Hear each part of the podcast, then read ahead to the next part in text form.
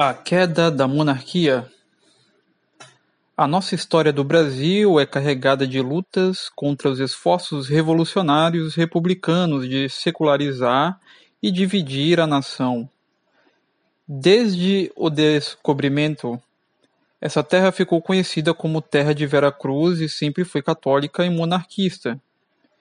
O acontecimento que se deu na noite de 15 de novembro de 1889 foi resultado de uma revolução imposta pela maçonaria.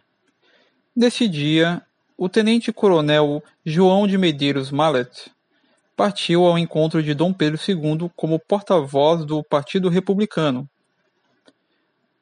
e, e disse: O governo pede a Vossa Majestade que embarque antes do amanhecer.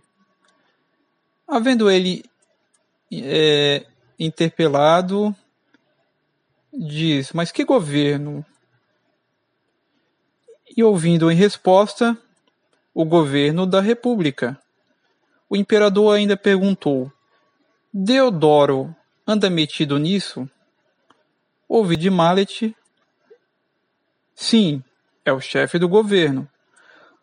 Quando o monarca retrucou: Estão todos malucos. Os revolucionários escreveram uma moção da proclamação da República com o Marechal sendo o chefe do governo provisório. Como o Marechal Deodoro da Fonseca não queria assinar por ser amigo de Dom Pedro II, contaram mais uma mentira. Disseram a ele que o imperador tinha escolhido para ministro de Ouro Preto um homem chamado Silveira Martins.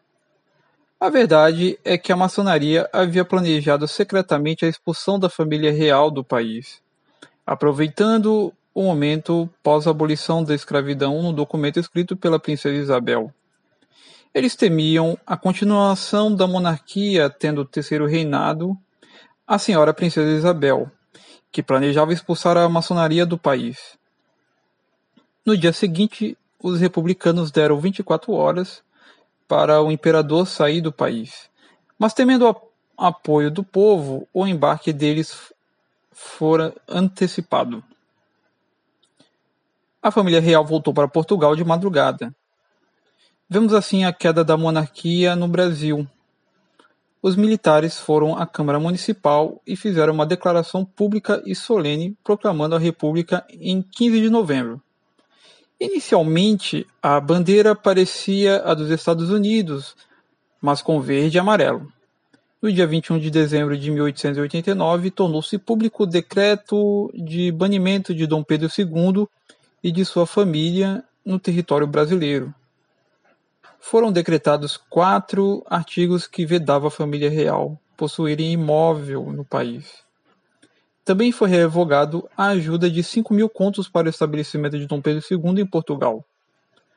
Assim se deu o fim do segundo reinado no Brasil, ou o último reinado brasileiro, a queda da monarquia no Brasil, o início da República. Dom Pedro II morreu em 5 de dezembro de 1891, em Paris, na França.